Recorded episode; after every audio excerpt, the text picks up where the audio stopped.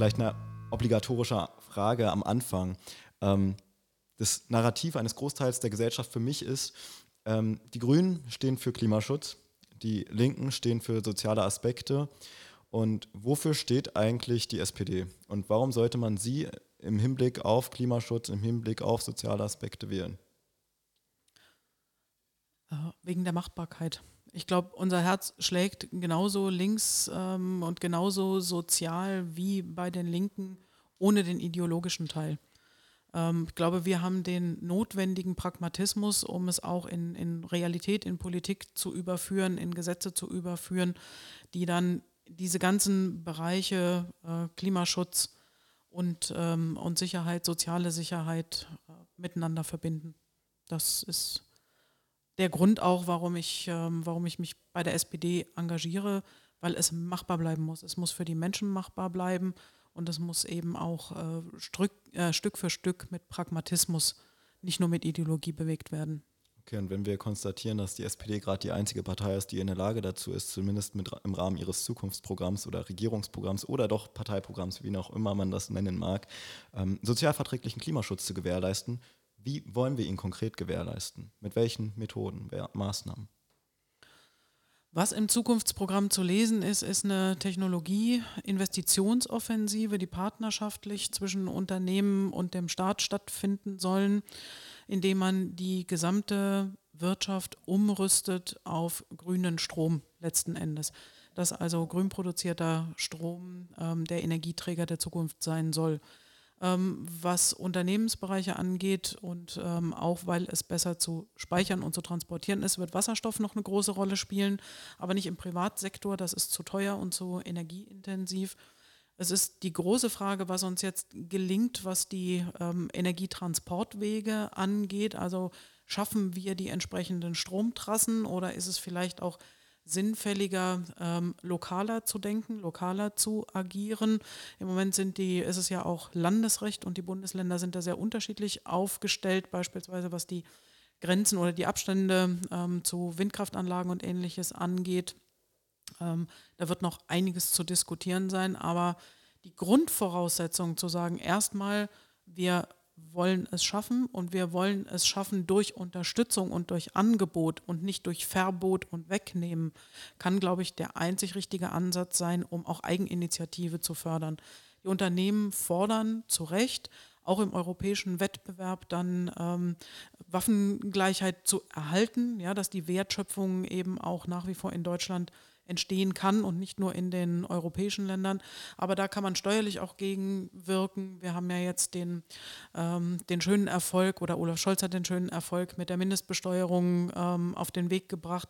Da stehen wir am Anfang. Ähm, wir müssen dahin kommen, dass Wertschöpfung auch dort gemessen wird, wo dann in Zukunft der Klick ähm, entsteht und nicht dort, wo das Unternehmen seinen Sitz hat, Steuerschlupflöcher schließen, Konzernverflechtungen nicht mehr für für eine kreative äh, Buchführung möglich machen. Das sind so die Ansätze. Aber wie gesagt, ich sage nochmal, ähm, Angebot und Incentive, das ist das der, der Weg, den wir gehen müssen. Und ich halte den für sehr erfolgversprechend. Würdest du sagen, dass ähm, Programme wie die bundespolitische CO2-Steuer oder der europaweite Emissionshandel, wie sie angestrebt werden, ähm, mithin also die grundsätzliche Konstatierung, dass der Markt und der Wettbewerb die besten Klimaschützer seien. Würdest du diesem Statement zustimmen? Würdest du sagen, diese Mechanismen sind ausreichend? Oder denkst du, da braucht es noch innovativere Forderungen? Ich halte das sogar ein Stück weit für kontraproduktiv, weil das eben einfach nicht genügend äh, Notwendigkeit erzeugt, sich zu bewegen und sich schnell zu bewegen, weil es ja fatalerweise die energieintensivsten sind, die sich dann auch freikaufen können im, im Emissionshandel. Ähm, wir haben auch weiter zu berücksichtigen das Stadt-Land-Gefälle. Ähm, wenn ich jetzt mit Menschen spreche, die jetzt nicht im, im Speckgürtel wohnen ähm, und ich sage denen, wir steigen um auf Bus und Bahn und ähm, weniger Auto, die gucken mich an, als, ähm, als hätte ich was Unsittliches gesagt, weil tatsächlich die Menschen auf ihr Auto angewiesen sind. Der, ähm, der Zug fährt, wenn es gut läuft, alle Stunde ähm, ob der Bus dann kommt und der fährt dann nur bis 17 Uhr. Wenn ich ein junger Mensch bin, komme ich überhaupt weder in die Stadt noch geschweige denn nach dem Kino abends zurück.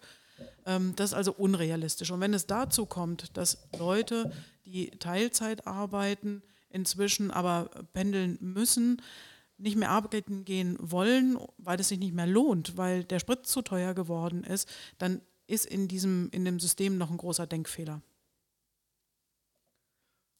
Jetzt interessiert mich als ähm, Otto-Normalverbraucher doch ähm, sehr, was so deine prägnanteste, vielleicht auch für dich das wichtigste Thema im Umwelt- und Naturschutz ist und was du denkst, was die Bundesregierung bis hierhin dahin dazu beigetragen hat. Hm, also das wichtigste Thema ist, glaube ich, wirklich die, ähm, die Industrieumrüstung auf CO2-Neutralität. Ähm, dass das in den vergangenen Legislaturperioden ähm, wahrscheinlich auch durch die entsprechenden, ja, in der, in der Koalition, sage ich mal, nicht entschlossen genug vorangebracht worden ist. Aber ich äh, möchte behaupten, dass die SPD dort gern mehr erreicht hätte ähm, und vielfach an den Widerständen äh, der Union gescheitert ist. Ich glaube, der Markt richtet es da überhaupt nicht. Ähm, das, was jetzt in den Regierungsprogrammen oder im Wahlprogramm der CDU zu lesen ist, da geht es um Entlastung der Großindustrie. Es geht nicht um vorrangig um den Mittelstand, wo der Großteil der Arbeitsplätze entsteht und erhalten bleibt. Und ähm, da hätten wir schon wesentlich offensiver sein können, aber wir hatten es ja nicht alleine zu entscheiden. Der ewige Bremsklotz der Union. Gut, ähm, ich würde mich vielleicht noch äh, mit einer letzten Frage zum Thema Klimaschutz ähm, beteiligen wollen. Und zwar äh, hat das so eine kleine Bewandtnis, ähm, dass zumindest ähm, relativ absurderweise über besonders eine Forderung des Wahlprogramms berichtet wurde von Seiten der JournalistInnen. Und das war die große Bekenntnis zum Tempolimit. Und das ähm, war deswegen vielleicht absurd, ähm, weil man das bereits aus einer Beschlusslage heraus gefordert hat, die seit acht Jahren besteht. Und nun hätte man als investigativ arbeitender Mensch vielleicht in zwei Sekunden Schlussfolgern können, dass das jetzt keine großartig allumstürzende Forderung ist, die die SPD da ins Wahlprogramm schreibt. Aber äh, nun interessiert mich natürlich, ähm, ob du fürs Tempolimit bist oder ob du dagegen bist. Das ist eine Fangfrage, das ist gemein, weil ich weiß, dass das da draußen äh, am Äther überhaupt nicht opportun ist, das ähm, zu wollen. Aber ich bin tatsächlich dafür weil es sowohl ähm, was die, die Unfallstatistiken angeht, als auch äh, die ökologischen Auswirkungen vernünftig ist, es so zu machen. Ähm, wer mal im, mit dem Auto ins europäische Ausland gefahren ist, wo es überall Tempolimits gibt, ähm, weiß, dass es einfach auch ein viel entspannteres Fahren ist und am Ende die fünf Minuten, die man dann, oder lass es auch 20 Minuten sein, die dann aber spätestens bei der Pipi-Pause sowieso wieder verstreichen, ja, und der LKW ist dann wieder da und man muss ihn nochmal überholen. Ähm, das bringt es am Ende nicht im Vergleich zu den Relationen ähm, oder in Relation so ähm, zu den positiven Effekten, die es hat. Ja, ich bin dafür. Vielen Dank. Ein ganz wichtiger Punkt, der insbesondere mir, weil ich dahingehend auch ähm, sehr engagiert sein möchte zumindest. Ähm, ich frage mich, wie kann man schaffen, was ist dein Verständnis von einer solidarischen Geflüchtetenpolitik? Also wie kann man es schaffen, wie können zum Beispiel Migrations-, wie können Fluchtgründe wirklich aktiv bekämpft werden? was ja ein Thema ist, was derzeit auch wieder hochkocht in den Medien. Es wird ganz oft das Narrativ von 2015 betitelt, obwohl das als solches rein von der Prämisse betrachtet schon völliger Schwachsinn ist. Aber ähm, mich würde sozusagen interessieren, was dein Verständnis von einer solidarischen Geflüchtetenpolitik ist. Also ich sehe es schon auch so, dass wir nicht die Probleme der Welt in Deutschland lösen können. Es muss schon darauf hinauslaufen, dass wir über Entwicklungshilfe, über eine vernünftige ja, Bildung und, und Aufbaustrukturen die Lebensverhältnisse in den Ländern so weit verbessern, dass Fluchtgründe, dass wir Fluchtgründe abschaffen können. Ja. Ähm, Ganz schwierig finde ich, aber das wird sich, hoffe ich, im Zuge der, ähm, der, äh, der internationalen Umweltnotwendigkeiten, da geht es ja gar nicht dran vorbei, ähm, dass wir den, die Ausbeutung von Rohstoffen in, in anderen Ländern, die dann ja am Ende vielfach mit Kriegen durchgesetzt wurde. Also die Probleme in Afghanistan hätten wir nicht, wenn nicht die USA den Krieg um Öl im Irak geführt hätten. Und ähm, diese, diese Verkettungen zu verstehen und ähm, dann am Ende aber auch auf, auf diplomatischem Wege für die, ähm, ja, für, für gute Lebensverhältnisse der Menschen zu sorgen, wobei die Herausforderungen da, glaube ich, mit, vor allem mit den Klimakatastrophen, mit Hitze, Dürre, ähm, die, die, wachsen weiter. Ne? Das wird nicht leichter in Zukunft werden. Ähm, und ich glaube, den, die, die eine Lösung gibt es dafür nicht. Wenn aber Menschen in Not geraten sind, und ähm, ich finde auch, dass wenn jemand sein Glück machen möchte, weil er in wirtschaftlicher Not lebt, dann finde ich das auch einen legitimen Grund, sich aufzumachen und zu versuchen, in einem anderen Land Fuß zu fassen. Äh, und deswegen ist, glaube ich, für uns jetzt eine, erstmal eine, eine richtige Einwanderungs- und Integrationspolitik notwendig. Wir können unsere Sozialsysteme ohne Zuwanderung nicht aufrechterhalten. Ja. Wir müssen es nur vernünftig machen. Wir können nicht die Menschen kasernieren irgendwo, sie sich selbst überlassen, sie nicht dem Arbeitsmarkt, ähm, ihnen das Arbeiten nicht zu erlauben das Ehrenamt damit zu überfordern, die Sprachqualifizierung zu machen und dann am Ende sagen, ja, Pech, schade, hat nicht funktioniert und die Flüchtlinge sind dran schuld. Ja, so kann der Weg nicht laufen. An der Stelle würde ich ähm, gleich mal äh, ansetzen, weil ich finde das ein sehr interessantes Thema und äh, ja auch hochaktuell mit Afghanistan. Und wir haben da schon einige Punkte angesprochen.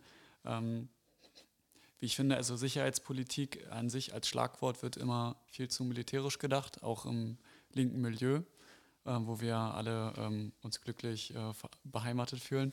Und ähm, Entwicklungspolitik und Außenpolitik ähm, ist ja auch im Endeffekt Sicherheitspolitik. Wir schaffen mit wirtschaftlichen Beziehungen ähm, ökonomische Sicherheit und mit ökonomischer Sicherheit schaffen wir auch gesellschaftliche Sicherheit können sie aber auch zerstören. Beispielsweise European Partnership Agreements ähm, greifen massiv in die Struktur der kleinen und mittelständischen Unternehmen in Afrika ein und berauben ähm, wirklich Millionen von Menschen ihrer Arbeitsgrundlage, was zu massiven Fluchtbewegungen auch im äh, binnenafrikanischen ähm, ähm Gebieten ähm, führt. Wir haben ähm, weltweit äh, knapp 80 Millionen Menschen auf der Flucht ein großer Teil davon ähm, innerhalb von Afrika, das kriegen wir in Europa gar nicht mit. Wir sind aber mit unserer Wirtschaftspolitik ähm, mehr oder weniger direkt und auch indirekt ähm, an der ganzen Geschichte beteiligt. Ähm, und das ähm, ja, müssen wir auch auf dem Schirm haben. Und beispielsweise, ähm, wenn wir es äh, eben angesprochen haben, äh, im Irak beispielsweise hat Saddam Hussein 200.000 Kurdinnen und Kurden vergast, lebendig begraben, erschossen was auch ein Grund war für den militärischen Einsatz der USA.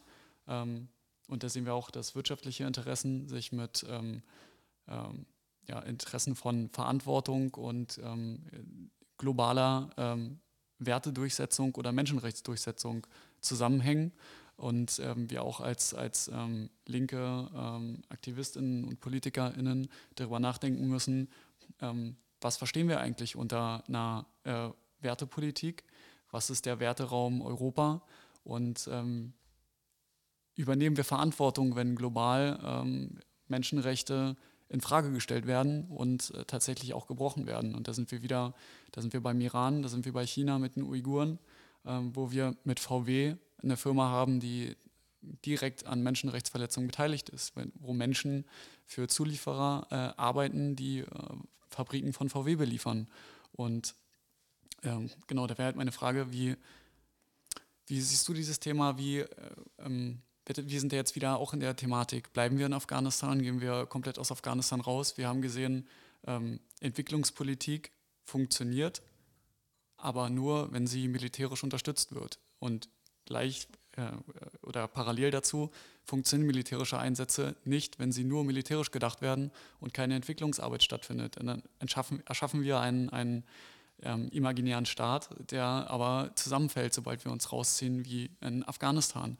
Und ja, genau, das, also mein, mein Anliegen wäre jetzt beispielsweise an die nächste Bundesregierung, darüber nachzudenken, ähm, was versteht unsere Bundesregierung unter Sicherheitspolitik, unter Entwicklungspolitik und was sind eigentlich die Werte, die wir vertreten?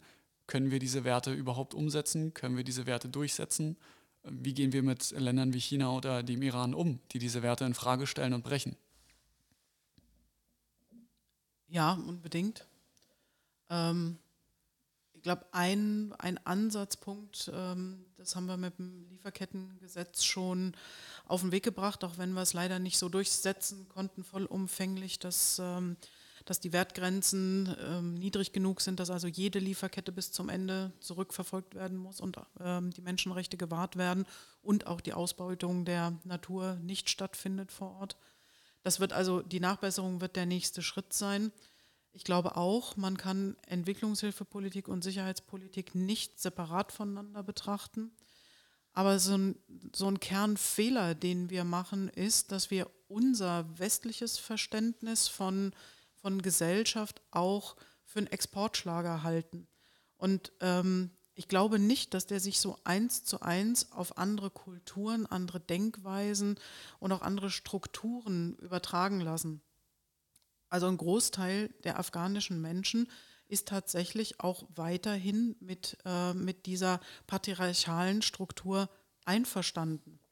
Und die Frage, die sich mir stellt, ist, haben wir schon den richtigen Weg damit umzugehen? Verstehen wir genug von anderen Völkern oder müssen wir ihnen, können wir ihnen das militärisch oder wie auch immer oder wirtschaftlich überhelfen?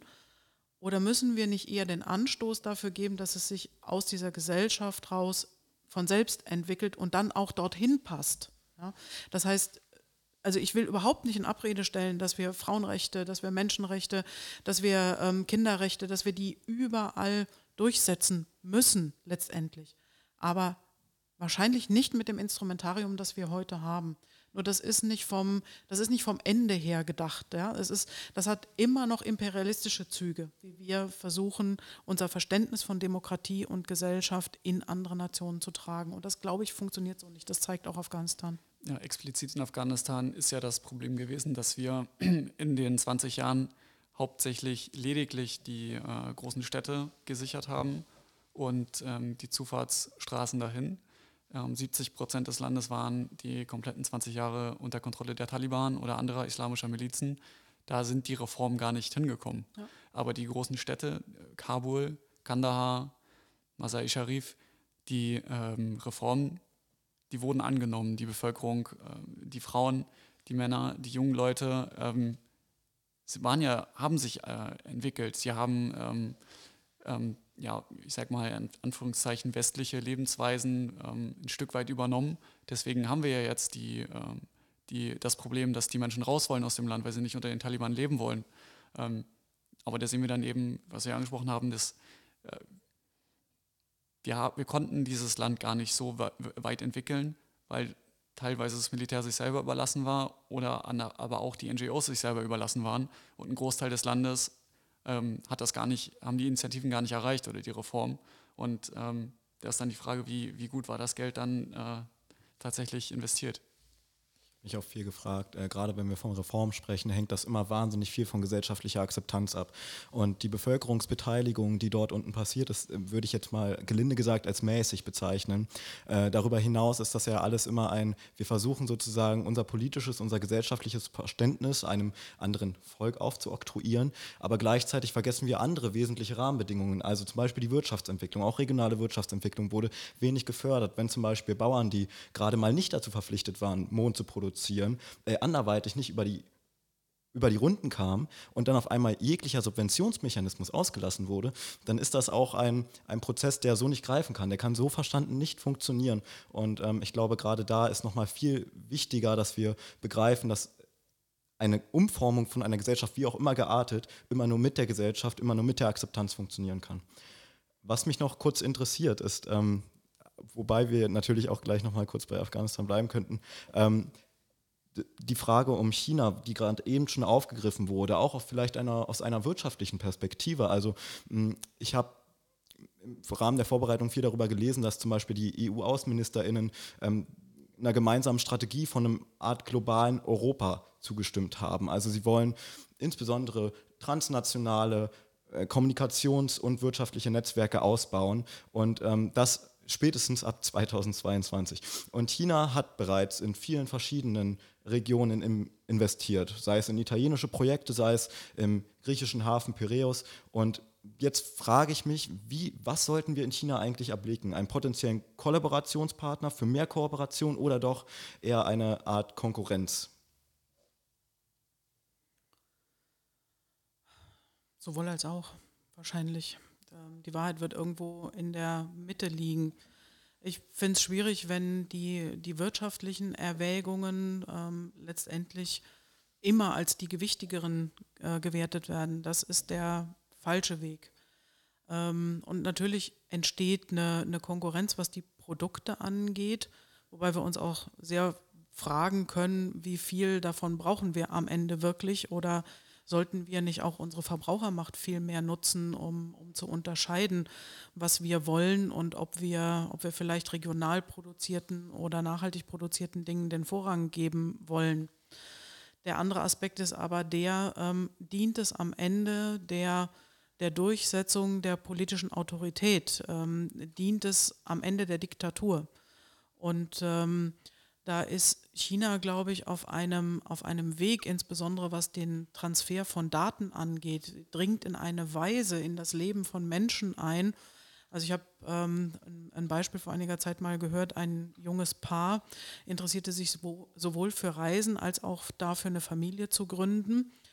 Ähm, und die wurden dann, haben sehr viel Computer genutzt und hatten, hatten eben hier, ich weiß nicht, ob es Alexa war oder was auch immer für ein Ding, ähm, und sie wurden also über ungefähr 15 Jahre sehr intensiv mit, äh, mit Reisewerbung ähm, ja, bombardiert, möchte ich fast sagen, oder, oder dem ausgesetzt, sodass sie sehr, sehr viel gereist sind, bis zu dem Punkt, dass ein natürlicher Kinderwunsch nicht mehr möglich war. Und finanziert war diese Kampagne von einer Klinik für künstliche Befruchtung. Und wenn es, wenn diese Mechanismen dahinter stehen, dann darf Wirtschaftlichkeit auf keinen Fall das Argument sein, ähm, Gesellschaft auszuhöhlen. Das darf nicht passieren. Ja, was man noch kurz zu China sagen könnte, ist ja witzigerweise, also um dieses Thema auch nur ganz kurz zu fassen, ähm, es passt ja sogar witzigerweise zu Afghanistan. Ich habe gestern oder vorgestern im RND gelesen, dass jetzt, also ich hatte es auch schon vorher über Twitter erfahren, äh, über Enno Lenze, ähm, dass China wohl jetzt eben in Afghanistan investiert hat und da irgendwie jetzt die Karten darauf legen, dass eventuell China die Taliban finanziert. Aktuell eventuell, um eventuell später China als Kolonie zu benutzen für irgendwelche Öle oder andere Erdressourcen. Okay, habe hab ich nicht verfolgt, ist noch nicht zu mir gekommen. Äh, nur so kurz am Rande. Mhm. Und vorgestern irgendwie im, im RND irgendwas gelesen, das, ich weiß auch nicht mehr welcher Geheimdienst.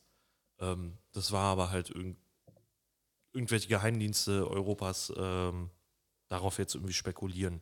Aber, Aber das, was Leon schon gibt. sagte, das ist ja nun schon, schon hinlänglich bekannt, dass äh, eben China in Großprojekte, ja. die nicht ausfinanziert sind, die ins Stocken geraten, investiert und damit die Abhängigkeit auch in Europa erhöht. Ja. Richtig. Ich glaube auch, die, diese Sensibilisierung für China fängt gerade an. Also diese Sensibilisierung, die wir gerade für äh, Russland haben, und die ja so weit geht, dass wir auch Russland ähm, teilweise, zu, also ne, nicht teilweise zu Recht von der Olympiade äh, äh, ausschließen. Ich glaube, diese Sensibilisierung fängt jetzt so langsam mit China an, weil wir dürfen ja nicht vergessen, China ist ja ähm, direkt nach dem Tod von Mao Zedong, direkt in den Mitte der 50er Jahre, Anfang der 60er Jahre zu, zur Wirtschaftsmacht geworden. Und wir haben ja fast, bis heute, ich glaube, alles, irgendwas, was wir anhaben oder was wir in unserem Privatbesitz haben, wenn ich hier auf mein Handy gucke, irgendwas wurde in China produziert. Und es würde halt einen riesigen Markt erstmal auch wegbrechen. Also wenn wir jetzt von heute auf morgen sagen würden, ja, nee, wir unterstützen China nicht mehr, es würde ja eine, ries riesige Lücke geben. Das ist alleine, alleine Akkus, Batterien etc. Also alles in dieser Richtung. Aber ja, was, was ja auch interessant ist, dass ja auch äh, die EM, die Europameisterschaft von China finanziert wurde, auch eben durch TikTok. Ne? Und TikTok ist ja auch so eine Sache mit Daten. Es ist halt gerade jetzt en vogue äh, in den sozialen Netzwerken, aber auch ähm, die Datenverarbeitung eigentlich sehr unmenschlich ist und der chinesische Geheimdienst äh, große Augen auf TikTok hat, mhm. was gerade auch die Daten und etc. angeht. Also ich glaube, von Abbrechen können wir nicht sprechen. Wir können uns nicht jetzt irgendwie versuchen rauszuziehen und äh, und die Verflechtungen negieren. Das, ähm, das funktioniert erstens nicht. Ähm, es ist für uns auch umgekehrt ein wichtiger Markt und vor allem sind viele Teilprodukte, ähm, brauchen wir eben einfach auch für die, für die Produktionsabläufe hier. Aber Corona hat uns gezeigt, dass wir eine viel stärkere Regionalisierung in den Produktionsabläufen brauchen, um krisenfester zu werden. Und äh, Insofern ist Umdenken, Umstrukturieren wichtig, müssen wir angehen, aber abbrechen geht nicht.